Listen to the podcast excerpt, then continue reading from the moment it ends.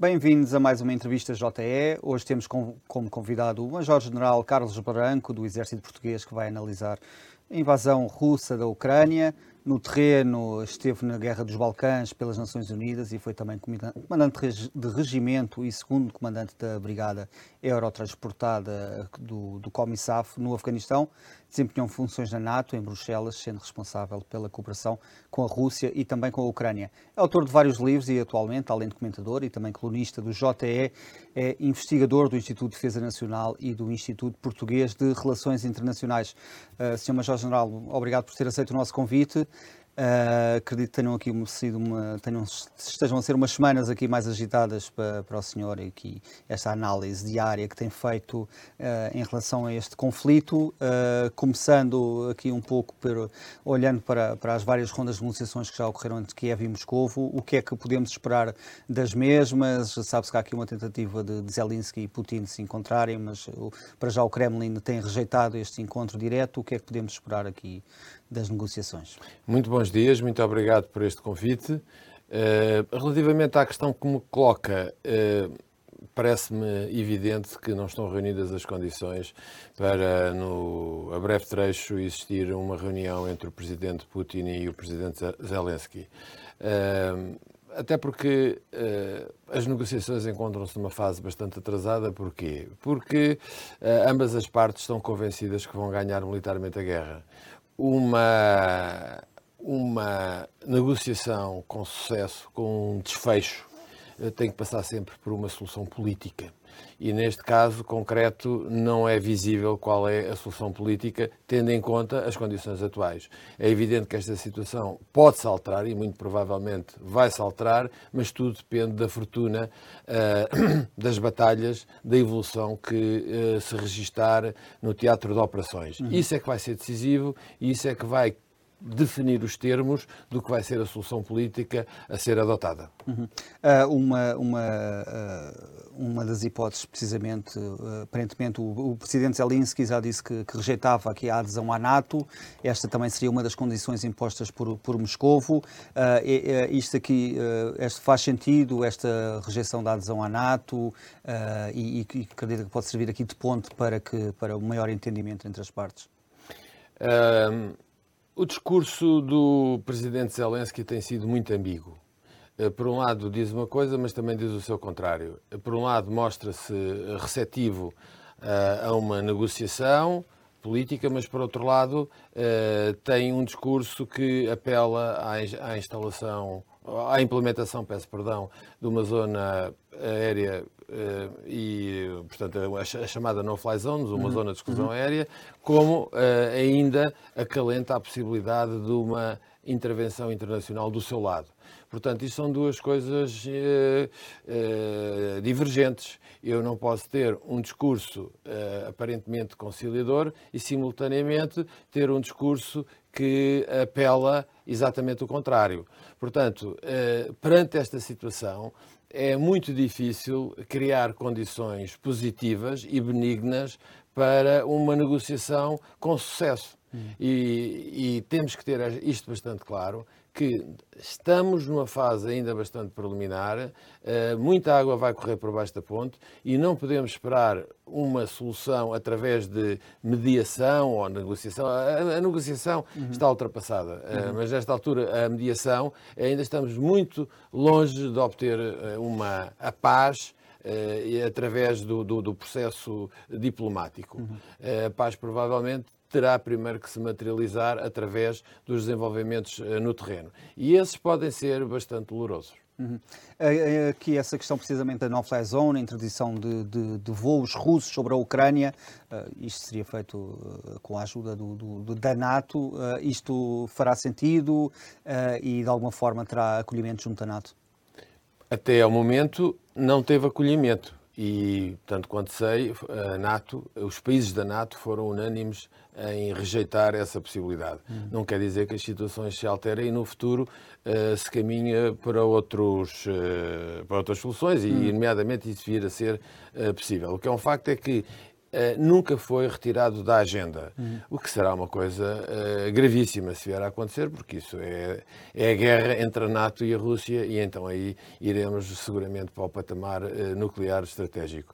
Mas, de qualquer forma, temos que ter em conta que a NATO já está a participar neste, neste conflito, na uhum. medida em que os, os aviões de reconhecimento aéreo, os chamados AOC, já fazem a vigilância do espaço uh, aéreo da, da Ucrânia e fornecem informação real-time às forças ucranianas. Isso, aliás, uh, explica, pelo menos parcialmente, porque é que uh, a Rússia não conseguiu ainda ter superioridade aérea na zona oeste da, da Ucrânia. Uhum. Exatamente por causa disso, porque como os sistemas de defesa aérea ucranianos têm informação uh, sobre as movimentações russas uh, fornecidas por um outro ator, uhum. então eles adaptam a sua tática, o que lhes permite defenderem-se muito melhor. Não é? Uhum. só, só ligam os aparelhos quando têm informação que há aviões nas proximidades. Uhum. E ao fazerem isso, uh, obviamente que estão a escudar e, e estão, deixam, deixam de ser identificáveis, uhum. porque não emitem sinal. Uhum. Uhum. O que é que temos esperado da Cimeira desta semana com, com, com a NATO? O Presidente Joe Biden também vem à Europa. Uh, a União Europeia também uh, se vai reunir. Poderão haver aqui novas medidas, poderá haver aqui um endurecimento, uh, eventualmente uma escalada do, do conflito. Sim, Estão todas as hipóteses segura... em aberto? Sim, caso? seguramente que, seguramente que será isso que está a dizer. Ou seja, vai haver um endurecimento uh, da NATO relativamente à, à Rússia. Uh, temos que ver depois exatamente em que sentido? Uh, uhum. quais, quais vão ser os assuntos concretos? Bem, um deles uh, já, já é conhecido, que no fundo é a ameaçar a Rússia se utilizar material químico, armas químicas, então aí haverá uma retaliação contra a dimensão. Agora, o que temos que ter em conta é que um, não podemos excluir a possibilidade de se criar um ambiente de tal maneira insuportável, uh, insuportável, eu digo criar, criar percepções, não quer dizer que ele seja. Uhum. O que importa, estamos a, no domínio da cognitivo. Uhum. E uh, criar um determinado tipo de percepções que uh, justifiquem depois a intervenção internacional outro tipo de intervenção. Os polacos falam, por exemplo, numa operação de manutenção de paz, que eu não sei muito bem o que é que isso é, até porque as operações de manutenção de paz têm que ser aprovadas pelo, pelo Conselho de Segurança e a Rússia e a China nunca uhum. iriam aprovar isso. Portanto, será apenas uma designação de manutenção de paz, um, ehm, será uma metáfora, porque no fundo será uma força de combate contra os russos. O presidente Biden, tanto quanto é do meu conhecimento, também irá à Polónia, falar com, com o primeiro-ministro polaco eh, e provavelmente eh, vão acordar qualquer coisa neste sentido. Portanto, é algo que nós temos que seguir com muita atenção, uhum. porque eh, o que virá daí poderá não ser um discurso apaziguador, mas exatamente o contrário. E o que nós precisamos nesta altura é tentar, digamos, diminuir as tensões, porque se não o fizermos, o risco de, de uma escalada uhum. é imenso. E nesse caso ninguém vai ganhar. Uhum. A Rússia já usou os mísseis hipersónicos. Uh, existe aqui o risco de. de, de, de. Os mísseis hipersónicos foram utilizados porque havia um discurso, uh, sobretudo nos Estados Unidos e no Reino Unido, que aquilo era bluff, que aquilo não existia, era ficção, eram desenhos animados. E no fundo a Rússia procurou, uh, ao utilizar pela primeira vez em operações, mostrar que de facto os possuía e tinha capacidade para os operar. Eh, eu penso que a grande mensagem foi essa. Mas foi também outra. Foi também eh, dizer aos ucranianos que a Rússia não perdeu a guerra e tem um arsenal de, de armamento que está disposta a utilizar. E, portanto, provavelmente Uh, os, os, dirigentes ucranianos têm que ter isso em consideração, têm que colocar isso na equação, exatamente porque uh, existe intenção por parte da Rússia de utilizar esse equipamento e produzindo as consequências uh, de devastação que nós já vimos. Já vimos isto em Ivano-Frankivsk e também em uh, Mykolaiv. Portanto, foi os dois locais onde foram empregos. E, de facto, produziram uh, efeitos devastadores, nomeadamente uh, em Mykolaiv, Uh, destruíram os depósitos de combustível da, das Forças Armadas ucranianas, que eram exatamente aqueles que apoiavam uh, logisticamente as forças ucranianas que se encontram na proximidade do Donbass, portanto, toda aquela zona uhum. uh, sul e sudeste. Eu penso que as forças ucranianas, em resultado disso, vão passar um aumento. Foi um aviso de, de, de, Putin que está pronto a usar armas nucleares? Repare, as armas nucleares eu interpreto uh, de outra maneira. Bem, em primeiro lugar, sempre que há tensões por, por por, por sistema, uh, os russos uh, alteram o estado de alerta de, de, das suas forças nucleares. Já o fizeram em 2014 na Crimeia e agora fizeram no, novamente. Portanto, digamos que é um procedimento standard. Mas aqui há outro elemento que temos que entrar em consideração. Um, existe nos Estados Unidos uma corrente de pensamento que isto, isto está escrito, isto é fonte aberta, portanto, não é, não é teoria da conspiração. Não são fontes do Pentágono. Exatamente, exatamente. Uh, que está convicta que é possível travar uma guerra contra a Rússia ou contra a China uh, apenas ao nível convencional, sem transbordar uh, o patamar regional e não evoluir para, para, para, para, o, para o nuclear, mesmo até o nuclear tático. Eh, há pessoas que defendem isto e são pessoas com muita responsabilidade no establishment americano. Eh, não sei se estão a pensar exatamente em aplicar essas teorias eh, nesta altura. Uhum. O que é um facto é que o Putin, quando colocou estas forças em alerta, estava também a dar um sinal a esses que pensavam que era possível conduzir esta, este conflito, ou conduzir ou mantê-lo apenas ao, ao nível convencional. Uhum. Muito bem, obrigado. Vamos agora para um breve intervalo e voltamos já.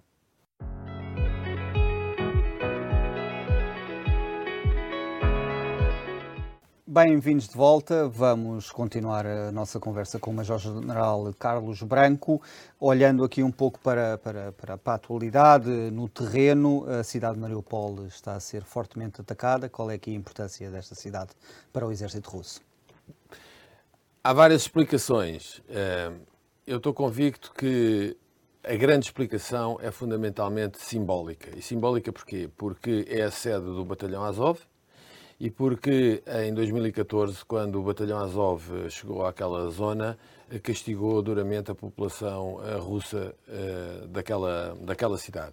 Portanto, há aqui, digamos que, um ensejo de vingança, de revanche há quem defenda que é uma, é uma cidade estratégica eh, porque, porque se encontra no Mar de Azov. Eu penso que o que é estratégico no Mar de Azov é controlar o, o Estreito de Kerch, que, é, que dá acesso à entrada e saída uh, ao, ao, Mar de Azov. Esse aí é que é relevante. Agora, é evidente que é, é, uma cidade que tem cerca de 400 mil habitantes não, e tem, tem um porto e uhum. tem também uma indústria uh, bastante apreciável. Portanto, uhum. essa, para já, é, é a minha interpretação. Uhum. Há ali, digamos, uma questão de natureza, eh, de natureza simbólica. Uhum.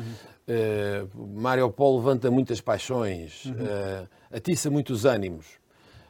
Mas do ponto de vista militar também há outra explicação, não é? Porque de facto permite o controle completo da costa e, no fundo, uma ligação sem problema entre as forças do Donbass e as forças que emergem na Ucrânia uhum. a partir da Crimeia. Uhum. Quer dizer, não, não, vou dizer que não tem uh, significado militar, porque é um facto que tem. Uhum. Bom, Uh, o que é que está a passar exatamente em Mariupol? Em Mariupol, uh, as forças russas, salvo erro, desde sexta ou sábado, já ultrapassaram a terceira linha de, for de fortificações, uh, estão já no centro da cidade e agora levanta-se uma questão. o presidente Zelensky vai responder ou não ao ultimato feito pelo, pelo, pelas forças russas? Parece que não. Hum. Parece que não. eu não, não gostaria de fazer muitos julgamentos uh, sobre esse tipo de decisão, mas acho que uh, vai condenar. Uh, quer dizer, é um exercício fútil do Penso ponto que ainda estão na cidade 300 mil pessoas. Pois, há informação contraditória uhum. sobre isso. E também há informação contraditória porque é que essas pessoas a estarem lá ainda lá estão e quem uhum. é que não as deixou sair. Isso é algo que vai ter que ser depois apurado uh, de, após uh, este problema estar resolvido. De qualquer forma, o que me parece importante, uh, e é, acho que é aqui que nós devemos concentrar a nossa atenção, é que, para além da questão militar, parece que autoridade, as autoridades ucranianas querem utilizar Mariupol como uma cidade mártir, uhum. como um símbolo da resistência ucraniana, independentemente do estado em que a cidade ficar. Uhum. Portanto, eh, a hipótese de eh, soldados eh, ucranianos saírem desarmados está, está, posta, está posta de parte, o que é uma coisa que me surpreende, porque, que me surpreende, peço perdão, porque vai castigar as suas tropas desnecessariamente. Quer dizer, é um exercício fútil porque aquela cidade vai cair. Uhum. depois, cairá com mais ou menos grau de destruição e provavelmente, se calhar, do ponto de vista de exploração política, haverá aqui algum interesse em torná-la uma cidade mártir, uhum. exatamente, no fundo, não vou repetir o que já disse do antecedente, uhum. digamos, uma, torná-la num, num, símbolo da resistência ucraniana. Uhum. Também outra cidade aqui costeira, Odessa, esta com um porto uh, muito importante, também tentada aqui a ser atacada uh, pelas forças russas. Uh, o que é que podemos esperar? Mas essa aí é, é, é significativamente diferente de, uhum. de Mariupol. Mais é, importante em termos estratégicos. exatamente, é muito mais, muito mais importante, até porque 40% do, do, do comércio da Ucrânia faz através uhum. da, daquele porto. Uhum. Uh, o porto está minado, há quem diga que uma, uma, tempestade que da semana passada algumas das minas se soltaram uhum. e que estarão, uh, que andarão alguns Uh, no, no, Mar Negro, mas também uhum. é preciso ter sempre muita, muita cautela com, com a desinformação de um lado ou do outro, que nem uhum. sempre é fácil de identificar. Mas respondendo à sua questão, uhum. Uh, Odessa uh, é de facto, uh, do ponto de vista estratégico, essa sim é importante. Agora, o que parece óbvio é que as forças russas, independentemente das dificuldades que estão a ter na sua progressão na zona de Mykolaiv, estão mais interessadas em resolver o problema no Donbass e dar uma coerência uma coerência ao seu dispositivo na zona leste da, do rio de Dnepr. Uhum. E isso, para já, é, parece que é aquilo que é óbvio. É? Uhum. O que nós temos assistido em, dos tais ataques em Odessa é fundamentalmente tiro de artilharia, uhum. uh, artilharia naval em particular, uhum. e depois também ataques a, ataques a unidades militares, centros de, comunica de comunicações, mais esse tipo de, de infraestruturas uh, militares uh, críticas que são importantes para a conduta da operação. Uhum. Aqui, uh, olhando também para, para esta questão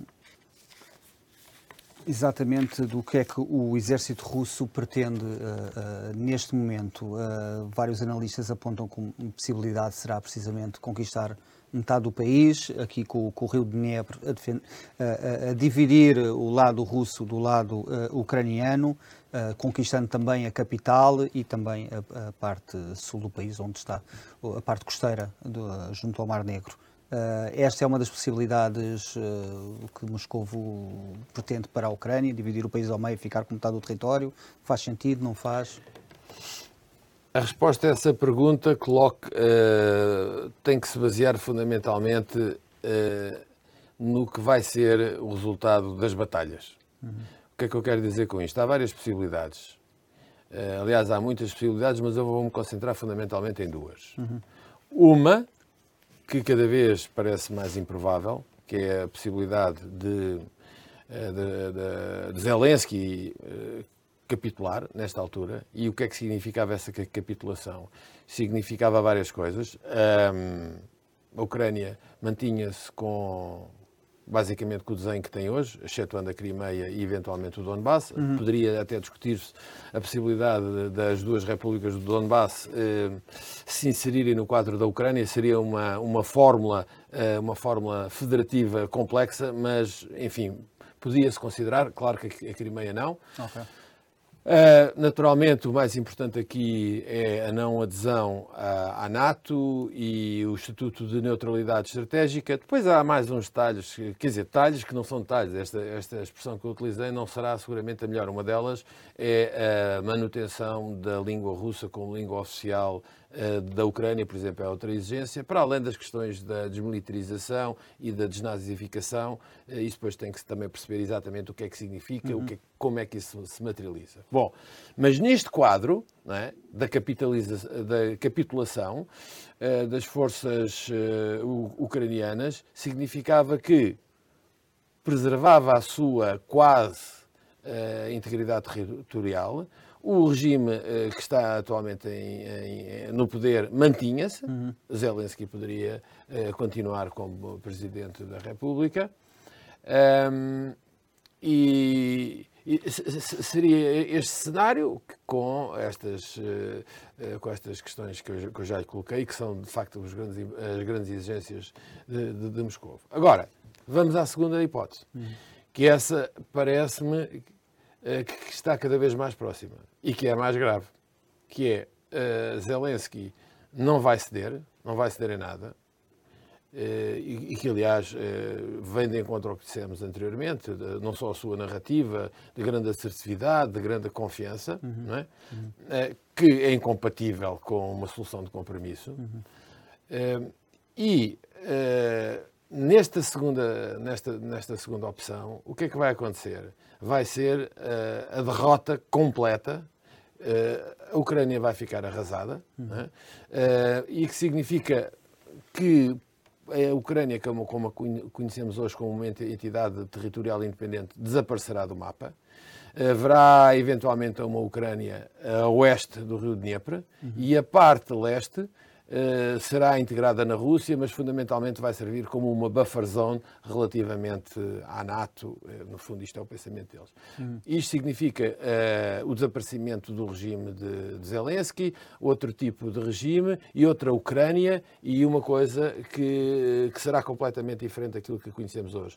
A, a parte mais, economicamente mais interessante da Ucrânia, que é a zona leste, nomeadamente a zona do Donbass, ficaria sob controle russo, uhum. e depois a zona oeste, que é uma zona pobre pobre, eh, ficaria então uma nova Ucrânia, seria outra Ucrânia, uhum. e tudo isto funcionaria como, como buffer zone para, para, para a Rússia.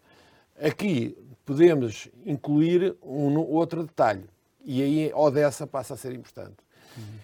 Esta uh, nova Ucrânia, que não tem nada a ver com uh, a Ucrânia que nós conhecemos hoje, não teria acesso ao mar e iria uh, no fundo, criar-se ou construir-se um, um, sonho que é da, da nova Rússia, que é algo do passado, mas que é, no fundo, uma faixa de terreno que começa na Transnistria e vai até ao Donbass.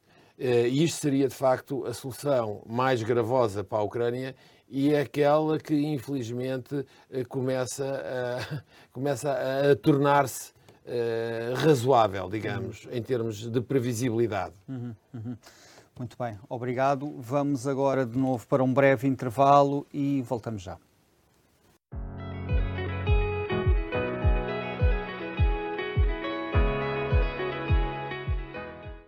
Bem-vindos de volta à nossa conversa com o Major-General Carlos Branco. Olhando aqui de novo para a situação no terreno, Kiev é conquistar Kiev será central para o exército russo uh, ou, ou esta estratégia pode não passar pela conquista da capital ucraniana? Isso tem a ver com as duas hipóteses que colocámos uh, na, anteriormente. Ou seja, se de facto existir a tal capitulação dentro dos termos que nós falámos, da, da, primeira hipótese, a manutenção da independência da Ucrânia, a manutenção do, do, do atual regime, aí nesse caso uh, Kiev não é fulcral, não é? porque no fundo o que está a fazer é preservar uma cidade, eh, mas o regime vai ser preservado também, eh, vai se manter e aí não é problemático. Agora, se formos para a segunda hipótese que eu coloquei, eh, que implica a devastação, aí seguramente que Kiev vai ter que ser conquistada e o nível de destruição vai ser brutal. Não sabemos exatamente que nível de destruição, mas aí, nessa segunda hipótese, é crucial conquistar a cidade de Kiev. Uhum. A, a, cidade de Kiev e as outras, não é? Uhum. nomeadamente Kharkiv. Uhum. E Odessa também. Uhum.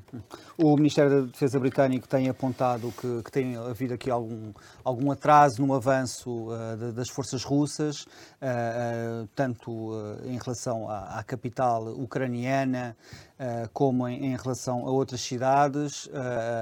o exército russo foi mal preparado para, para esta invasão, ou o exército ucraniano está, está a resistir bem a esta invasão? Qual é, qual é, que é a sua análise em relação a este tema?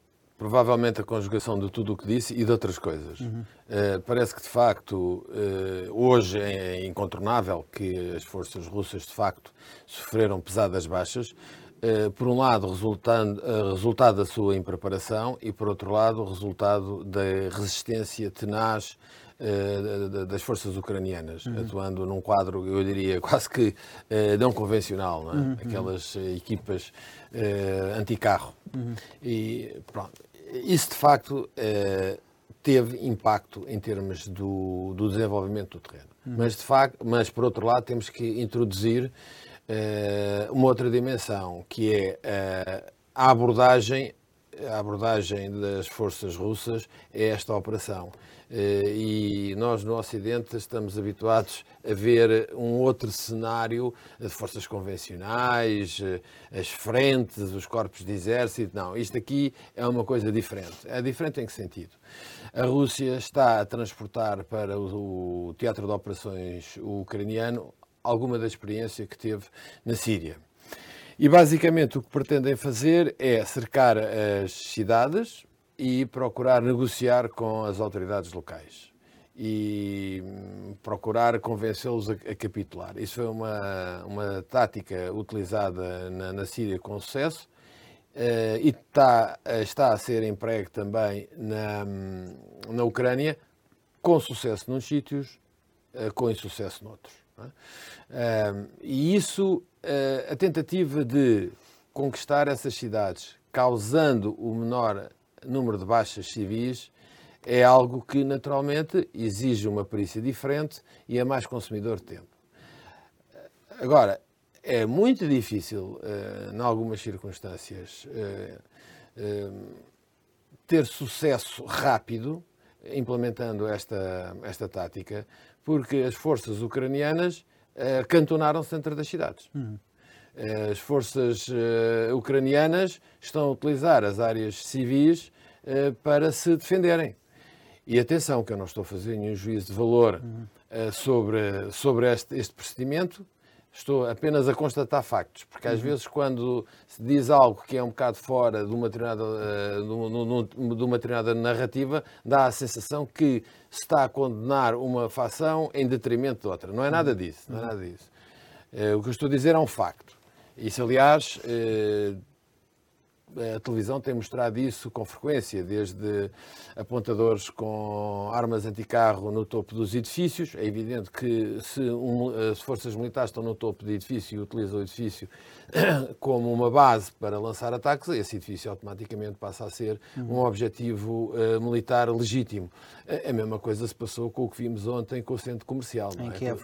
Em Kiev, em que o centro comercial era utilizado como uma base de de, de, de, de, uma bateria dos sistemas de lançamento uh, múltiplo de, de rockets. E, e, não só para isso, também de, munições. Uh, aliás, o, o, que provocou a maior, uh, maior imagem foi exatamente a explosão das, das munições.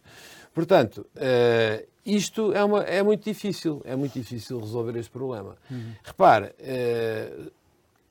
as forças alemãs na Polónia, que era um país mais pequeno, conquistaram a Polónia em 30 dias. É? E era um exército com uma filosofia da Blitzkrieg, grande, grande, grande velocidade, uhum. e, e, demoraram 30 dias.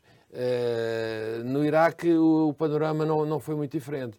Uh, repare, se alguém pensa que é possível conquistar um país como a Ucrânia, com a dimensão que a Ucrânia tem, com 40 milhões de habitantes, uhum. mais ou menos, eh, em, em 72 horas, isso quer dizer, não, é um nonsense, não, não, não faz sentido absolutamente nenhum.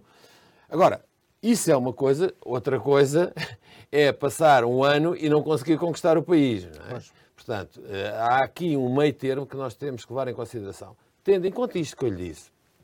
Portanto, evitar as tais baixas, eh, procurar eh, cercar as cidades, procurar esta negociação, procurar a capitulação e tendo em conta que as forças ucranianas utilizam as cidades como vamos, vamos, vamos chamar local de batalha, não é? porque são lá que as suas unidades estão, estão acantonadas. Uh, aliás, até acontece uma coisa curiosa, que é uh, as forças russas têm destruído muitas casernas e muitas instalações militares e o que, o que sucede é que essas unidades depois acabam por ir viver para instalações residenciais que estão próximas desses locais. Uhum. Portanto, isto é uma situação muito complexa. Eh, não a podemos ver a branco e preto, não podemos ver isto em termos dos bons e dos maus, uhum. porque cada um está, desculpa, o plebeísmo, cada um está a fazer pela vida. Uhum. E hum, quando se trata de, de sobrevivência, é? uhum. as pessoas fazem tudo o que podem, utilizam todos os recursos que têm ao seu alcance para, para prevalecerem e para não morrerem. Uhum. E é isso que está a acontecer. Uhum. Uh, portanto, penso que é muito importante ver isto desta perspectiva e não fazer juízos de valor. Ah, utilizam as áreas edificadas para, uhum. para, para, para, para, combater. Pois, eh, se calhar não tem outras alternativas, é o recurso que têm. Aqui, uh, uh, um ataque aqui mais musculado a Mariupol, ou Odessa, ou outra cidade, poderia levar aqui a NATO a intervir.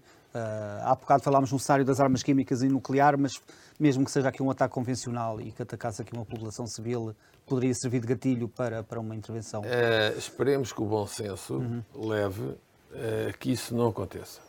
Mas isso não pode ser excluído. Uhum. Aliás, temos de estar muito atentos. Eu, aliás, já sublinhei isso anteriormente. Temos de estar muito atentos ao que vai ser decidido nesta cimeira extraordinária da NATO que vai uhum. ter lugar quinta-feira, salvo erro. Uhum. Porque poderá sair daí exatamente a questão que colocou. Uhum. Digamos, quais são as linhas vermelhas uhum. que a NATO ou que os Estados Unidos irão impor, as quais não podem ser ultrapassadas. E se forem ultrapassadas, isso justifica ou legitima uma intervenção da NATO. O que eu quero dizer é que isso, hoje, hoje é remoto. Amanhã pode não ser. E temos que ver exatamente uh, o que é que vai ser dito sobre a possibilidade da uhum. utilização de armas químicas. Porque também sabemos que a utilização de armas químicas é um pau de dois gumes. Aliás, na, na Síria houve uh, situações em que foram as próprias forças sitiadas que utilizaram as armas químicas para implicar o, o, o agressor uhum. ou as outras forças. Colocando, utilizando uma linguagem mais adequada. Portanto, temos que estar, ter presentes que em todas as guerras, em todas as guerras, nós, nós muitas das vezes causamos danos, uhum. auto-infligimos danos às nossas forças, à nossa população, se percebermos uhum. que podemos tirar dividendos uhum. políticos e militares suscitando a intervenção um aliado. Uhum. E isso verificou-se em muitos sítios. Olhe, por exemplo, na Bósnia é um caso flagrante em que aconteceram situações dessas. Uhum. E eu vivi algumas delas, um, uma pelo menos, uh, o alegado bombardeamento de, de, do Marcale 2 em Sarajevo, essa conheço eu perfeitamente e sei perfeitamente que foi uma operação de falso flag. Uhum. Já estamos mesmo a terminar, mas uh, aqui olhando para, para, para a invasão da Crimeia em 2014, este foi um, um sinal de que, que, o, que, o, Ocidente já deveria ter lidado com, com, com, Vladimir Putin logo na altura, em vez de ter estado a empurrar com a barriga, digamos? Essa, essa resposta, essa resposta uh, ou antes, a, a, resposta a essa pergunta não, é, não é fácil. Uh, eu sempre privilegiei o diálogo.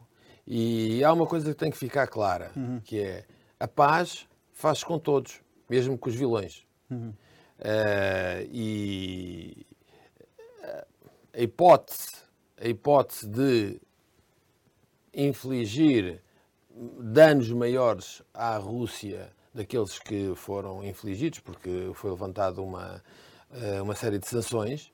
Eh, nós temos sempre a, a, a ideia que sanções são a solução para tudo. Uhum quando não temos mais uh, ferramentas ou criatividade para encontrar soluções, são sanções. Uhum. E repara, as sanções, uh, gostemos ou não, uh, têm um alcance sempre muito limitado. Repare, Por exemplo, no caso do, do Irão, há quantos anos é que, que se fazem sanções sobre o Irão? O efeito foi exatamente o contrário. Foi reforçar o regime. Em Cuba, há décadas. E qual foi o resultado? O resultado é que quem acaba por sofrer mais é a população. E, na, na esmagadora maioria dos casos, não põe em causa o poder dos autocratas. E podíamos dar outros exemplos, não é? Neste caso, na Rússia, infligiram-se sanções. Eh, de facto, em 2014, a situação económica da Rússia uh, degradou-se bastante, mas depois começou a recuperar paulatinamente a partir de 2015. Uhum. Eu tenho muitas dúvidas se as sanções uh, atingem os resultados que nós esperamos que, que produzam. É? Uhum. Um, há outras formas, a meu ver, mais inteligentes de tratar estas coisas.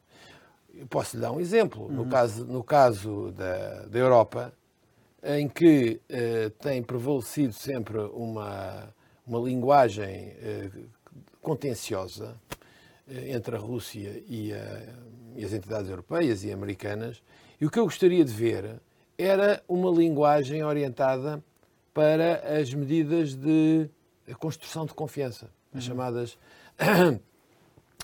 as chamadas medidas de construção de, de, confiança. A invasão territorial por parte de Putin tem minado esse, esse caminho.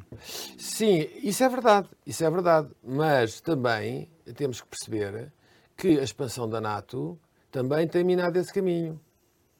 Está a ver? Portanto, eh, o que disse está correto, mas o que eu disse também está correto. Ou seja, o nós... presidente Biden tem defendido que a Ucrânia deve decidir por si própria. Sim. A adesão à NATO eh, sem influência da Rússia. Certo, certo, mas repara uma coisa. Eh, o que está aqui em causa é o reforço da minha segurança não pode ser feito em detrimento da insegurança do meu vizinho. Aliás, isto, a teoria das relações internacionais tem esta questão eh, bastante bem identificada através do dilema de segurança. E então, entramos aqui numa espiral, está a ver, numa espiral de armamento e de conflitualidade, até que se chega a um ponto em que essa espiral não é controlável. Bom, eh, é evidente que a Ucrânia, desde que não represente um perigo, ou que não seja percebida como um perigo pela Rússia, uh, tem todo o direito de fazer as suas opções. Mas repare, também temos o caso da Finlândia. Hum. A Finlândia. A própria Suécia, não é? E a própria Suécia, mas a Finlândia, isso, isso, isso, é mais, é mais Pertence à União Europeia. Repare, em 2010, a Ucrânia iniciou um processo de non-block policy, de relacionamento entre. Uh, relacionamento simétrico, vamos pôr nestes termos, com a Rússia, com a União Europeia e com os Estados Unidos. E apesar deste relacionamento de non-block policy, portanto, quebrou um ritmo de aproximação à NATO, ou seja, de adesão à NATO, assim é que é, porque continua a trabalhar com a NATO eh, em todas aquelas atividades das parcerias. É? Eh, e eu pergunto, porquê é que isso não continua assim? Porquê é que teve que se inverter esse papel em 2014? Está a ver? Porque a Rússia tem medo da NATO uhum. e a NATO tem medo da Rússia. Portanto, e se nós entramos em discursos manicaístas, não vamos a lado nenhum. O que é importante é medidas de construção de confiança. E que medidas é que são essas? Olha, uh, por exemplo, uh, os, uh, o Acordo de Viena, os, os, Open Skies, os céus abertos, uhum. o sistema convencional de forças na Europa, uhum. os sistemas, os tratados ABM, uh, o, o, Tratado sobre os Mísseis de Médio Alcance. Isto é que nós precisamos, está a ver? Uhum. É medidas destas que permitam reduzir as tensões e eu olhar para si de uma forma diferente. Mais ainda, eu tenho que olhar para si, apesar de ser o meu opositor, mas perceber os seus dilemas. E vice-versa. Isto é que tem que ser a abordagem. Porque se a abordagem não for esta, vamos para o descalabro. Uhum. Muito bem. Obrigado, Major-General Carlos Branco por ter aceito o nosso convite. Uh, terminou mais uma entrevista JE. Obrigado.